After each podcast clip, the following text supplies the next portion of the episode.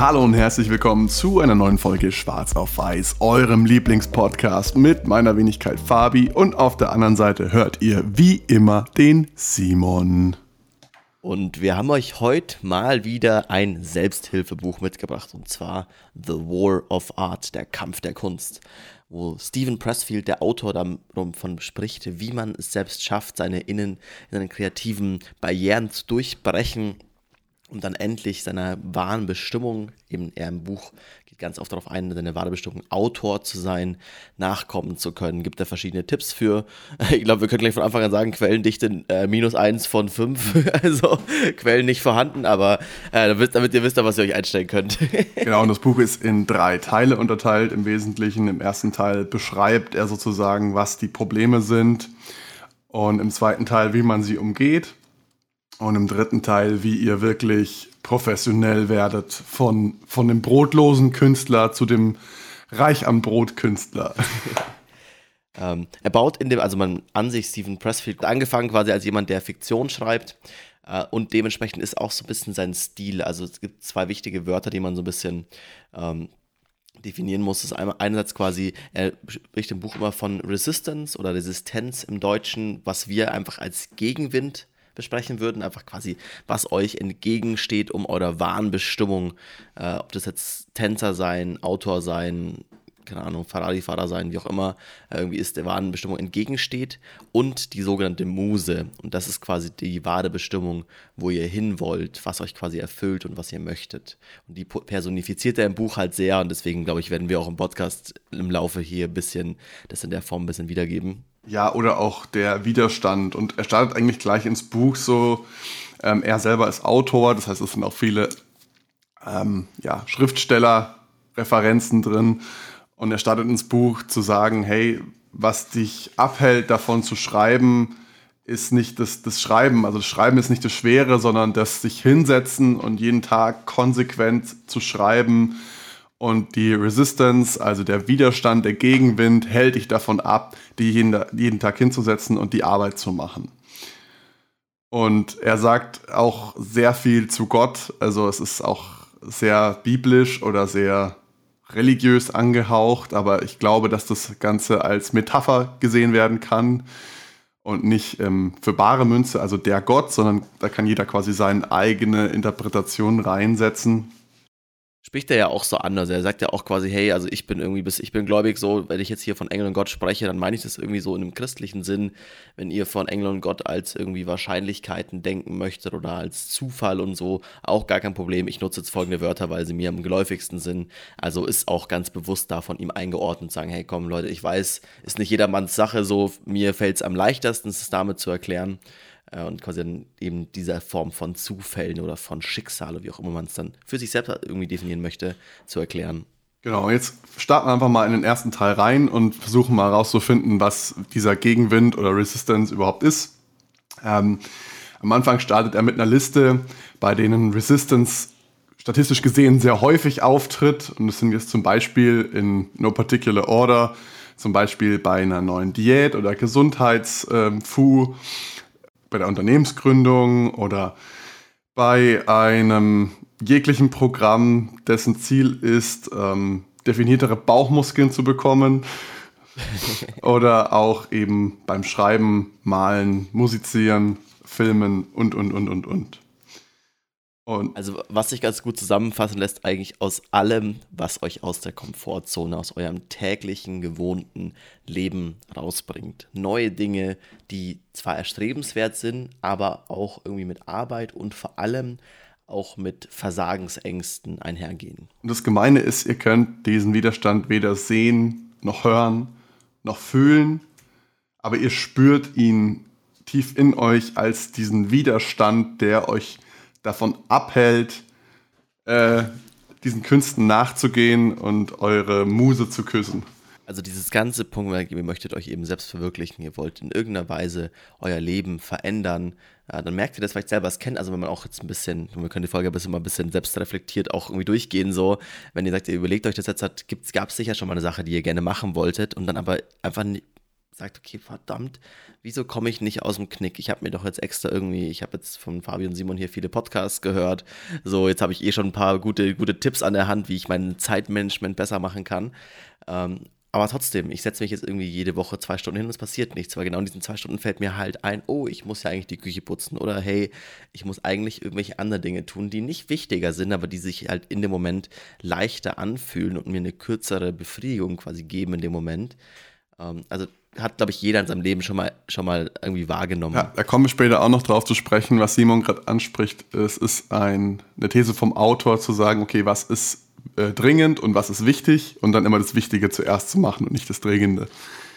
Aber das ist dann im Kapitel, wie bekämpfe ich Resistance. Ähm, aber versuchen wir erstmal noch den Feind ein bisschen besser kennenzulernen, weil das ist quasi das halbe Buch, beschreibt er eigentlich nur, was ist dieser Widerstand, wie sieht es aus. Und ähm, ein, zwei Sachen fand ich noch sehr cool, da möchte ich noch kurz was zu sagen. Ähm, zum einen, dass der Widerstand einfach objektiv ist quasi, also jeder verspürt diesen Widerstand. Das ist nicht gegen dich als Person gerichtet, sondern es ist irgendwas, was uns innewohnt, uns davon abzuhalten, ähm, dem nachzustreben, nach unserem Ideal zu leben sozusagen. Aber das Interessante ist eigentlich genau dann, wenn man diesen Widerstand am stärksten verspürt, ist man eigentlich auf dem Weg zu seinem wahren Nordpol, also zu seinem eigentlichen Sinn des Lebens. Und ähm, man kann diese Resistance als Indikator einfach dafür nutzen, ob man sich auf dem richtigen Weg befindet, sozusagen als Kompass. Und ähm, je mehr Widerstand wir spüren, desto mehr wissen wir eigentlich, wir sind in der richtigen Richtung unterwegs und das fand ich äh, eine wahnsinnig geile Analogie irgendwie man irgendwie halt so in seinem Kopf eigentlich schon weiß, wo man hin möchte, aber halt eben, wieso auch immer, das wird auch im Buch da nicht geklärt, aber sich selbst da im Weg stehen will oder der Kopf einem selbst irgendwie im Weg steht, vielleicht auch wieder aus unserem, aus irgendwelchen biologischen Gründen, sagt man soll irgendwie in der Sicherheit bleiben. Ähm, eine Sache, die ich mir jetzt cool fand, auch eben dieses ganze klar, was, wie man, also wie diesen, diesen Widerstand jeder von uns eigentlich kennt oder was auch in der modernen Kultur mehr so definiert ist, immer die Prokrastination was er nur als eine Unterform des, des Widerstands quasi ansieht. Ähm, dass man sagt, okay, gut, ich mache dann irgendwie Dinge, die halt, ja, ich mache es dann später oder irgendwie, ja, schaue ich noch eine Folge, irgendwie Netflix, wie auch immer. Ähm, und fand ich auch einen relativ heftigen Satz. Er meinte auch so, ja, irgendwie, man denkt zwar immer so, okay, jetzt packen wir die, also die Sache, die wir machen wollen, ja, die verschieben wir eigentlich nur eine Viertelstunde nach hinten, aber eigentlich am Ende verschieben wir unser ganzes Leben bis zum Todesbett. Weil halt jedes Mal, wenn man das halt irgendwie einmal macht, jedes Mal, wenn man es zulässt, das ist auch so ein Punkt, quasi, der im zweiten Teil des Buchs rauskommt, wenn man es eben nicht mehr zulässt, ähm, aber jedes Mal, wenn man es zulässt, quasi kommt man ein Stück, ist man wieder weiter, ein Stück weiter von seinem Ziel eben entfernt. Auch mit Dingen oder vor allem mit Dingen, die einem kurzfristiges Befriedigung geben. Also er spricht auch Sex in dem Moment an, er spricht Selbstbefriedigung an, er spricht irgendwie Essorgien an, also alle Dinge, wo man halt dann sich danach irgendwie kurzfristig oder währenddessen vor allem kurzfristig besser fühlt, aber danach dann merkt, boah, irgendwie fühle ich mich leer und irgendwie ist das gerade irgendwie alles blöd, weil man halt dann doch erkennt von, das war jetzt nicht, weil ich jetzt mega Lust hatte auf eine Tafel Schokolade, sondern eigentlich nur, weil ich gerade dieses schlechte Gefühl von, ich habe nicht angefangen, meine, meinen Modeblock zu starten schon wieder nicht einfach irgendwie runterdrücken möchte. Aber nicht nur in Form von Konsumverhalten, sondern auch zum Beispiel in Form von ähm, Aufmerksamkeit, die wir auf uns ziehen, durch ähm, schmerzfreie und, und künstliche Wege, eben zum Beispiel das, das ähm, also Resistance manifestiert sich zum Beispiel in Form von Dramatisierung, also quasi diese Alltagsdramatisierung, ähm, dass man einfach zum Beispiel die Tochter bringt irgendeinen ähm, ja, Ex-Häftling mit nach Hause, um den Papa zu ärgern oder so und so ein Drama zu erzeugen. Das ist eine Art von Resistance. Oder Was natürlich viel einfacher ist, diesen Ex, also gehen wir davon aus, die beiden lieben sich nicht wirklich, sondern es ist wirklich eine Form von Resistance. Muss es, also, aber halt im Sinn von, okay, es ist natürlich viel einfacher dann kommen, ich bekomme die Aufmerksamkeit meiner Eltern, indem ich irgendwie halt hier mir irgendjemand ans Bein binde oder jemanden suche, der meinen Eltern nicht gefällt, anstatt vielleicht in dem Fall gute Noten in der Schule zu schreiben, was viel, viel mehr Überwindung kostet. Genau, oder auch zum Beispiel eben, indem man immer wieder sich in die Opferrolle stellt, hier eine Krankheit, da ein schweres Kreuz zu tragen, einfach sozusagen ein bisschen Signifikanz auf das eigene Leben lenken, auf das eigene Leiden lenken. Ähm, das tun auch viele Leute als äh, Manifestation von Resistance, von Widerstand. Und ähm, das ist eigentlich das Gegenteil von dem, was man tun sollte. Man sollte sich niemals als, als das Opfer hinstellen, sondern einfach äh, das Gegenteil davon machen. Ja, also quasi einfach da selbstbestimmt leben. Eben, ich fand es auch, weil ich weil ich, weil ich eine lustige Szene auch in dem Buch finde. Also manchmal muss man, muss man sehr schmunzeln, weil es eben sehr bildlich geschrieben ist, aber auch so dieses, okay, äh, das gibt es nicht nur bei Einzelpersonen, sondern bei ganzen Familien. Dann irgendwie ist dann ein Familienfest und eben dann, genau, dann kommt dann die Tochter mit einem neuen Freund oder der Sohn mit einer neuen Freundin.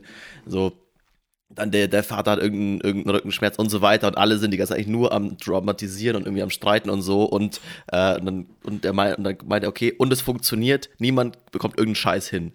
Also weil es am Ende alle sich nur um diesen, eigentlich um diesen kleinen Zeug irgendwie kümmern, um halt irgendwie da eigentlich ihre ganze Energie aufwenden und eigentlich alle sich auch ganz wohl in dieser Rolle fühlen, dass es nicht weitergeht, weil, weil eigentlich damit alle kollektiv sich ihrer, ihrem, diesen Widerstand quasi ergeben und halt den, den Oberhand geben. Und jetzt stellt man sich vielleicht die Frage, wie fühlt sich dieser Widerstand eigentlich an? Ich habe es vorhin schon kurz angeschnitten, dass man ihn fühlen kann. Und der Autor findet dafür viele, viele Adjektive, also zum Beispiel Unglücklichkeit, gelangweilt, ähm, unruhig, unbefriedigt, ungeliebt und unliebbar. Ähm, wir fühlen uns selbst eklig und, und, und, und, und. Ähm, und dann dieser Satz, ja, es klingt wie das Leben, ich weiß, aber es ist es nicht, es ist der Widerstand. Wir leben in einer Konsumkultur, die sehr, sehr stark darauf abzielt, diese Unglücklichkeit ähm, zum, zum, zur Profitmaximierung zu verwenden. Und alle Produkte sind eigentlich nur darauf ausgerichtet, diese kurzfristige Befriedigung zu liefern. Und das ist genau das Problem eigentlich und dass auch wir das niemals hinbekommen werden, dass wir diese, diese Unruhe, die wir verspüren, also ich finde also ich erkenne es bei mir am meisten mit Unruhe, dass ich merke so, boah, irgendwas ist komisch, so ich fühle mich irgendwie unruhig, ähm, und so, dass wir die einfach nicht damit irgendwie lösen können, indem wir unser überschüssiges Einkommen in irgendwelche Bullshit-Ink irgendwie reinschieben und damit und dann irgendwie halt diese kurzfristig dieses Gefühl wegkaufen. Weil am Ende kommt es immer wieder, weil auch wenn man sagt, man hat dann irgendwie das bessere, neueste Buch, was man irgendwie dann lesen kann als Alternative, wenn man halt Gitarre üben möchte und sollte, um halt Gitarrenspieler zu werden, weil das halt der Wunsch ist, dann hilft auch ein Buch über Gitarre lesen nicht weiter und ist auch dann wieder quasi nur irgendeine Form von das Wegschieben. Und da erkenne ich mich schon auch oft selber bei, dass man, okay, man ist dann doch wie so dieses, okay, dann liest sich hier nochmal irgendwie bei mir ganz viel, irgendwie nochmal irgendein Artikel, der dir helfen soll, nochmal besser im Marketing zu werden und so weiter und so fort. Und irgendwie am Ende machst du halt dann das, was du eigentlich machen sollst, wo du genau weißt, okay, das kostet mich jetzt zwei Stunden, aber irgendwie habe ich keinen Bock und ich weiß nicht wieso und ich bin da schlecht drin. Und man redet sich in diesen ganzen Self-Talk, den man sich irgendwie einredet äh, und dann aber sagt, oh ja, komm, eigentlich, ich mache ja was dafür. Also ich lese jetzt, jetzt noch ein Buch oder ich lese jetzt noch einen Artikel oder ich schaue noch ein tolles YouTube-Video, was mich jetzt ganz heftig motivieren wird und dann bin ich gleich doppelt so produktiv. Ähm, diese ganzen Sachen, dass man das einfach irgendwie auch ein bisschen erkennt und sagt, okay, äh, das ist gerade dieser Widerstand in mir, das ist nichts, wo ich als Person einzigartig und schlecht bin, sondern eine Sache, die ich über, also die ich, wie alle anderen Menschen auch habe, die man aber, was man schaffen kann, wo man irgendwie halt drüber hinwegkommen kann. Und wie man drüber hinwegkommt, das kommt dann im zweiten Teil des Buchs raus. Er führt dann noch ähm, der Vollständigkeit halber den Begriff des Professionellen ein, des Pros ähm, oder des, des Professional. Und ähm, der ist später ganz zentral dann noch im Buch. Und zunächst einmal definiert er das so, dass der, der Profi konzentriert sich immer zuerst auf die Arbeit und die Belohnungen, die daraus entstehen, wie Erfolg, Glück, sind lediglich ein Beiprodukt dieser Arbeit. Also ähm, er konzentriert sich auf das, was in seiner Macht steht, liefert seine, seine Vision ab oder erzeugt aus seiner Vision ein Theaterstück, ein Kunstwerk, ein Musik, Stück äh, irgendetwas, er, er, macht die Arbeit, gibt sein Bestes und was danach passiert, interessiert ihn erstmal nicht. Das ist ein ganz zentraler äh, Punkt des Buchs, sozusagen diese, diese GoPro-Mentalität ähm, und da steigen wir jetzt einfach mal rein. Das ist nämlich der zweite Teil des Buchs sozusagen. Was kann man tun, um gegen den Widerstand anzukämpfen? Und zunächst einmal heißt es, ähm, committe dich komplett auf das, was du vorhast, auf dein Venture. Ähm, der Profi liebt die Tätigkeit, die er tut, so sehr, dass er nichts anderes tun will und komplett darin aufgeht. Und das heißt eben auch zu sagen, hey, ich setze mich jeden Tag zehn Stunden hin und code, male, musiziere und so weiter, nur um des Tuns willen. Nicht um, okay, ich will jetzt dieses Musikstück lernen, damit ich dann auf der Bühne stehen und das vorspielen kann, sondern weil ich den Akt des Tuns, äh, weil mir der einfach Spaß macht und ich darin komplett aufgehe. Noch eine Sache, was ich ganz interessant, also was ich auch einen coolen Ansatz fand, ist ja, dass wir alle in unserem Leben schon Pros sind aber vielleicht nicht in dem Bereich, den wir uns wünschen, weil ich meine, am Ende, wir sind alle, wir werden alle einen Job machen, wenn ihr noch an der Uni seid, ist die Uni euer Job, so nach dem Motto. Ähm, aber quasi alle haben irgendwie einen Job und in dem Job sind wir Pro, weil wir genau diese ähm, Dinge eines Professionals irgendwie tun dort. Also wir sind irgendwie, wir sind jeden Tag, also auf der Liste, die er aufführt, wir sind jeden Tag da. Wir sind auch da, wenn es uns mal nicht so gut geht. Also auch wenn irgendwie die Freundin Schluss macht, dann sind wir trotzdem, gehen wir trotzdem in die Arbeit und arbeiten dort. Äh, wir sind den ganzen Tag in der Arbeit. Äh, also auch wir hören nicht nach einer Stunde irgendwie auf. Langfristig, also wir machen das jetzt in Deutschland, bis wir mal schauen, bis wann wir dann gehen, aber bis 68 irgendwie. Ähm, für, also wir sind langfristig quasi committed. Ähm, es geht um viel. Äh, wir sind auch bereit, Geld für unsere Arbeit anzunehmen. Also muss man auch mal so sagen, es gibt auch mal viele, die so, dieses in sich sehen, dieses Kunstding und bla, okay, ja, ich bin so ein toller Gitarrist, aber wenn ich jetzt dafür Geld nehme, dann verkaufe ich mich ja. Ähm, und auch eine Sache, die ich ganz, ganz wichtig fand, äh, wir überidentifizieren uns mit unserem Job nicht. Also es ist halt ein Job und wir haben trotzdem Hobbys und wir haben trotzdem Freunde. Und das Gleiche ist trotzdem auch weiterhin mit der Muse. Also klar, man sagt, oh, man spielt super gern Gitarre und ist der super Gitarrenspieler und will das eigentlich den ganzen Tag machen. Dann ist es trotzdem okay, wenn man das gemacht hat, wenn man sich da committed hat, dass man dann auch mal andere Dinge macht. Ja, komm, jetzt habe ich heute mal Lust auf Sporteln gehen oder wie auch immer.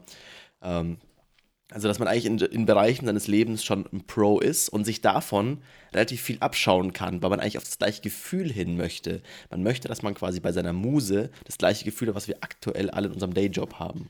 Und was ich echt krass fand, ähm, in demselben Kapitel, also vielleicht ganz kurz, ähm, die Kapitel sind immer so ein bis zwei Seiten lang, ganz kurz und ähm, kann man super irgendwie mal hier ein, zwei lesen. Hat immer eine Weisheit quasi auf den Punkt gebracht in ein paar Sätzen. Ähm, Finde ich ganz cool, den Stil irgendwie, weil es, es fühlt sich dadurch sehr leichtgewichtig an, das Buch, hat aber trotzdem irgendwie viel Content, wie ihr schon merkt. Ähm, aber eine Anekdote aus seinem Leben wollte ich noch kurz erzählen. Ähm, und zwar eben genau das, was Simon gerade beschrieben hat, diese Konzepte. Wir sind alle bereits Pros. Und er erzählt von dem ersten professionellen Job als, als ähm, Schriftsteller beziehungsweise als Autor, den er hatte bei einem Manuskript für den Film King Kong Lives. Und äh, der, der Film ist total gefloppt und ähm, wurde von den Kritikern auch ziemlich zerstört. Und ähm, er war natürlich auch entsprechend am Boden zerstört. Er, er war irgendwie vier, 42 Jahre alt, geschieden, ohne Kinder und hat halt seinen anderen Job hingeschmissen, um eben seinen Traum, Schriftsteller zu werden, nachzugehen. Und dann ist sein erstes Projekt direkt total gefloppt. Und dann kam jemand zu ihm hin und sagt, hey, ähm, das ist schon okay, das ist der Preis dafür, in der Arena zu sein und eben nicht an der, an der Seitenlinie. Jetzt hör mal auf, dich zu beschweren und sei einfach mal dankbar.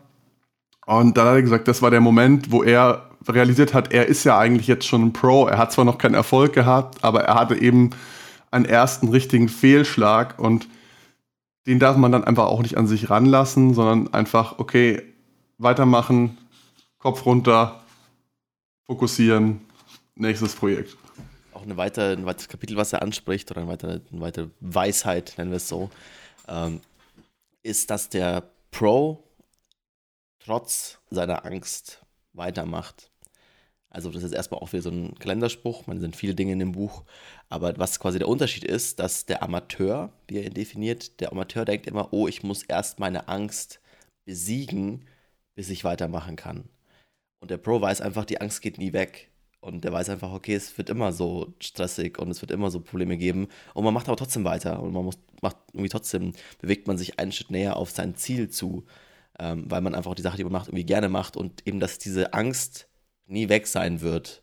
Finde ich ein bisschen, also ist ein bisschen ein krasser Gedanke so. Also, keine Ahnung. Ähm, das sagt, okay, das geht leider, leider doch irgendwie immer so weit, dass man nie einen Punkt erreicht wird, okay, jetzt haben wir es irgendwie geschafft. Also selbst irgendwie ein Will Smith, der einen neuen Film macht, denkt sich halt auch, boah, hoffentlich kommt der wieder gut an und hoffentlich bin ich hier gut oder klappt das oder also neue Herausforderungen an sich aufnimmt. Also eigentlich darum geht immer zu sagen, trotz der Angst weiterzumachen und die Angst wird nie weg sein. Ja, auch der Künstler, das ist so ein bisschen das Thema, eigentlich ist, ist sehr, sehr stoisch ähm, personifiziert hier in, in dem Buch. Und ähm, es geht eigentlich immer darum, das, was in der eigenen Macht steht, was man beeinflussen kann, auch zu beeinflussen, beziehungsweise daran zu arbeiten, sich darauf zu konzentrieren. Ähm, er hat zum Beispiel so Aussagen wie, okay, ähm, wenn ich jetzt in meiner Work-Phase bin, dann werde ich jetzt nicht ans Telefon gehen, wenn mich jemand anruft oder wenn jetzt irgendwas Unvorhergesehenes passiert, dann nimmt der Profi das einfach so hin und baut es direkt ein in seine Tätigkeit, was von der Form auch immer. Und ähm, der Profi ist hier sehr, sehr stoisch dargestellt, mit einem sehr stoischen Mindset. Ich weiß nicht, ob das auch sein eigenes ist oder ob er das so ein bisschen auch einfließen hat lassen, äh, dieses, dieses Gedankengut. Und ähm, es, ist, es dreht sich eigentlich alles darum, sozusagen, dass der Profi immer in seinem Tätigkeitswirkungskreis ähm, tätig ist und ähm, nicht außerhalb davon sich mit befasst eigentlich so, mehr oder weniger. Ja, auch zu sagen, dass man sich selbst, also einfach, ich finde den, den, den, Namen des Kapitels cool, U.Inc., also quasi Inc. ist die amerikanische GmbH, also die Simon GmbH, dass man sagt, man denkt von sich selber in dieser Form, dass man auch sagt, okay, gut, äh, ich bin halt selber bei meiner Simon GmbH angestellt und mache da Dinge als Angestellter und nicht dieses, also das soll ein bisschen dieses Überidentifizieren wieder irgendwie ab, äh, abfedern. Wenn man immer dieses Ding hat, also speziell, glaube ich, ähm, wenn es um künstlerische Sachen geht, auch schreiben, wenn man irgendwie macht irgendwas, was ungewöhnlich ist, dann will man auch hören, dass man da gut drin ist und so. Und das ist halt dann auch eine Sache, die sehr stark diese, diesen, diesen Widerstand irgendwie fördert. Und man sagt, man ist ja extrem damit identifiziert, anderen gefallen zu wollen. Wenn man sagt, hey komm, das Buch, was ich gerade schreibe, das schreibe ich eigentlich nur für Simon GmbH so und die muss dann, Simon GmbH bekommt dann irgendwie den Shitstorm ab, wenn es nicht läuft also ein bisschen sich da ein bisschen zurückzuziehen. Das finde ich eigentlich ein ganz, ich fand es einfach eine lustige Idee, so einfach diese, auch diesen, diesen Kapitelnamen davon, ähm, das so zu machen. Warum auch wieder so kommen, da ist man ein Stückchen professioneller, ein bisschen eigentlich weiter weg von seiner Arbeit. Also auch was, was in dem Beispiel angesprochen hat. Sagen, hey komm, ja, das ist zwar nicht, es macht echt keinen Spaß, wenn es dein erstes Stück ist, was du schreibst für Hollywood und es gar nicht gut ankommt und keiner den Kinofilm mag. Aber es ist halt so und dann, es geht halt weiter. Es ist wie ein Fehlschlag in einem Projekt, in irgendeinem Hauptjob, den ihr kennt äh, es, ihr arbeitet danach trotzdem weiter. Ihr geht ja nicht nach Hause und sagt, okay, gut, dann verdienen wir jetzt kein Geld mehr. Dann geben, also dann jetzt irgendwie von Stütze leben, so ist ja auch keine Option. Was, was ich noch geil fand, um das, um das, Kapitel so ein bisschen zum Abschluss zu bringen, ähm, ist eigentlich so dieses Mindset zu sagen, okay, ich versuche auch immer meine Technik zu verbessern. So, wenn mich die Inspiration ähm, übermannt und ich dann nicht die Werkzeuge bedienen kann, um diese Inspiration zu Papier oder zu Leinwand oder zu Noten zu bringen, dann, dann bringt mir die Inspiration an sich nichts. Das heißt, wenn ich jetzt die Idee habe, zum Beispiel, ich bin Beethoven und ich habe keine Ahnung, dieses da da da da, das, das, das habe ich im Traum oder was weiß ich, übermannt mich das und ich kann es dann gar nicht umsetzen in ein Musikstück oder äh, und weiß nicht, was ich damit anfangen soll, dann, dann bringt mir das ja im Endeffekt gar nichts. Das heißt, der, der Profi sollte auch immer versuchen, seine Technik zu perfektionieren, egal in was, aber ähm, einfach da in dem Bereich, in dem ihr seid, immer versuchen, besser zu werden und euch weiterzuentwickeln. Und eigentlich abschließend zu diesem Turning Pro, jetzt haben wir euch versprochen, wir erklären euch, wie das geht, äh, kommt, quasi der eine sehr einfache Satz. Äh, das ist kein, ist, da ist kein Mysterium dahinter, wie man Pro wird. Es ist einfach eine Entscheidung, die bei purem Willen kommt. Denkst du dir auch, also dann liest du das ganze Buch, davon denkst du, okay, geil. Das ist jetzt so die Erkenntnis, aber eben die Sachen, die davor kamen, sind so ein bisschen dieses, okay, auf was muss ich achten, was muss ich in meinem Kopf ändern und ist ja der Punkt, ich meine, auch das Buch kann dir nicht an die Hand geben, dass du von heute auf morgen dann Beethoven wirst. Das ist leider immer noch eben eine Sache, diesen Widerstand zu überkommen. Da hilft auch dieses Buchlesen mal wieder nichts, weil das dann auch nur Prokrastination wäre, aber einfach sagen, hey, das ist eine Entscheidung, ich möchte das, ich werde mich jetzt quasi professionalisieren indem ich folgende Dinge nicht mehr mache oder folgende Dinge mache, um jeden einzelnen Tag diesen Widerstand zu bekämpfen. Und das ist auch eine Sache, die er anspricht in der Anekdote, Stephen Pressfield, dass er meint, für ihn ist das Hauptding, dass er sich jeden Tag hinsetzt und schreibt. Und das Ziel ist eigentlich nicht wirklich zu sagen, okay, an dem Tag muss ich jetzt halt 50 Seiten schreiben oder ein Kapitel oder wie auch immer, sondern es ist einfach sich jeden Tag hinsetzen und jeden Tag diesen Widerstand zu überwinden und den Widerstand zu bekämpfen. Dass da quasi das, dass das das Ziel ist, sagen, boah, ich habe angefangen, ich kann stolz auf mich sein, weil ich angefangen habe. Weil noch vor zwei Wochen war jedes Mal, wenn ich anfangen wollte, habe ich angefangen, die Wohnung zu putzen, nur um auf gar keinen Fall mein Buch anfangen zu müssen oder meine, die Website zu bauen, das Produkt, was ich basteln möchte. Das kann man wirklich auf alles Mögliche irgendwie anwenden. Ähm, sondern okay, das Ziel ist, da zu starten. Und wenn man halt dann merkt, so, okay, gut, nach zwei Stunden, ich habe jetzt alles gemacht, was ich machen kann, äh, dann ist das ein mega, mega Erfolg, weil es jeden Tag das Ziel ist, diesen Widerstand zu besiegen. Das hast du jetzt schön nochmal auf den Punkt gebracht. Ähm, wer es bis hier durch das Buch geschafft hat, wart, da wartet dann der dritte Teil, ähm, jenseits des Widerstands. Da kommt dann nochmal so ein bisschen lyrischer Zucker, sag ich mal. Also da geht es dann viel um, um ähm, große Autoren. Ähm, Oder Füllmaterial nennen wir es auch sa so. Sagen wir mal Füllmaterial, genau. Äh, ein, eine Sache allerdings ist mir noch sehr hängen geblieben und zwar ähm, äh, interpretiert so ein bisschen ähm, Leben und Tod. Also was passiert, wenn man eine Nachricht bekommt, zum Beispiel, du hast jetzt nur noch zwei Monate oder zwei Jahre zu leben. Ähm, sagt er, dann verschiebt sich sozusagen unser, unser Ich und unser, unser ähm, Ego und unser Ich. Ich weiß nicht, wie ich es übersetzen soll. Ich bin in dem Thema Philosophie nicht so tief drinnen, aber es ist anscheinend ein Konzept von Carl Jung und ähm, das Selbst ähm, ist sozusagen die größere Entität und das Ego, das Ich, ist die kleinere Entität. Und das Ich ähm, macht sozusagen das Day-to-Day-Business.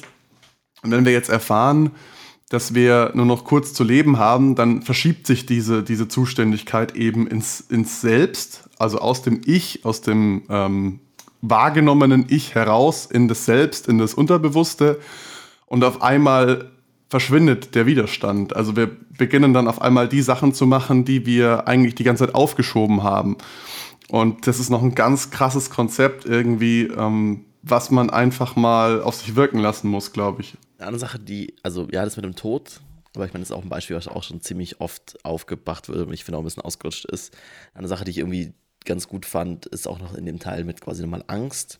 Und dass man eigentlich immer sich sagt, okay, man sagt kann auch mal nachdenken, vor was habe ich eigentlich Angst? Und dann spricht er an, dass man auch, also was er, dass er auch Angst hatte, davor Erfolg zu haben.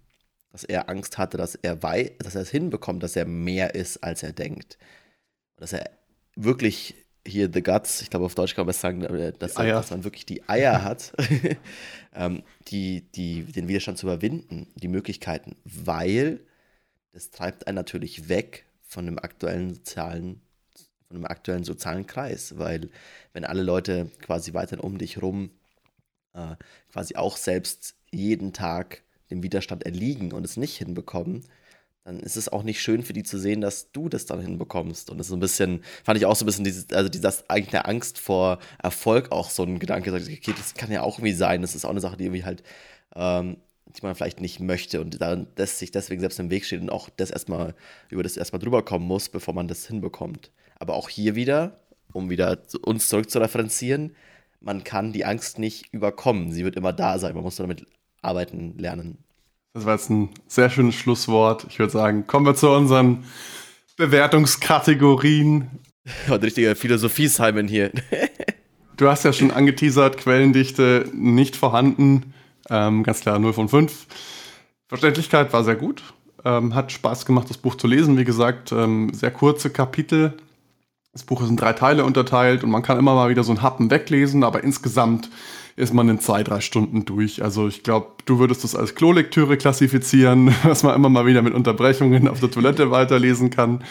Ähm, deswegen 5 von 5 bei Verständlichkeit. Und ähm, naja, umsetzbar muss ich jetzt sagen, auch wenn es ein Selbsthilfebuch ist, finde ich jetzt nicht so viel davon. Es ist eher so ein Kenn deinen Feind und ähm, setz dich hin und mach die Arbeit, aber viel mehr habe hab ich mir jetzt da an Umsetzungshinweisen nicht mitgenommen, deswegen gebe ich da jetzt mal eine 2 von 5 und von mir gibt es tatsächlich keine Empfehlung.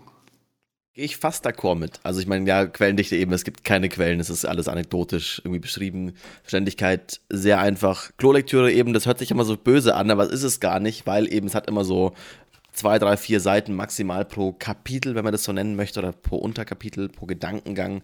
Und ich, irgendwie finde ich, liest man es ganz gut durch. Sehr entspannt zu lesen. Äh, man muss auch, es hängt schon zusammen, aber es ist nicht, dass man irgendjemand verpasst, irgendwas, wenn man ein paar Seiten überblättert. Und eben auch zum Ende hin wird es dann auch ein bisschen, bisschen viel Fülltext, das kann man schon weglassen. Aber ich finde, Verständlichkeit war sehr gut.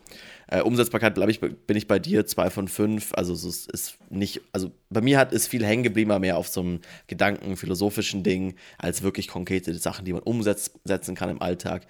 Ich würde es trotzdem weiterempfehlen. Ich fand es ein gutes Buch so, also gerade hat jemanden, der vielleicht auch gerade dabei ist, irgendwie halt keine Ahnung, bei irgendwas durchzustarten. Also ich kenne es jetzt aus dem Unternehmensumfeld oder zu sagen, hey, man hat irgendwie mal, der jetzt irgendwie Gitarre spielt und irgendwie das anfängt, das eben zu geben. Ich finde, es ist ein schönes Buch und es ist auch nicht zu oft, also es ist nicht zu offensiv, weil teilweise, wenn man, wenn man jemand so ein Selbsthilfebuch gibt, so keine Ahnung, äh, wie du deine Alkoholsucht überkommst, so, das ist halt dann schon ein ziemlicher Schlag ins Gesicht und das ist, das, das passt ganz gut, so, das hilft, glaube ich, und das ist einfach dafür, dafür schön gemacht. Also ich würde schon, ich schon weiterempfehlen, auch für euch zu lesen, äh, ist ein, das auf jeden Fall wert. Wenn euch die Folge gefallen hat, dann lasst uns gerne ein Abo da oder eine Bewertung auf Spotify oder wo ihr uns gerade hört.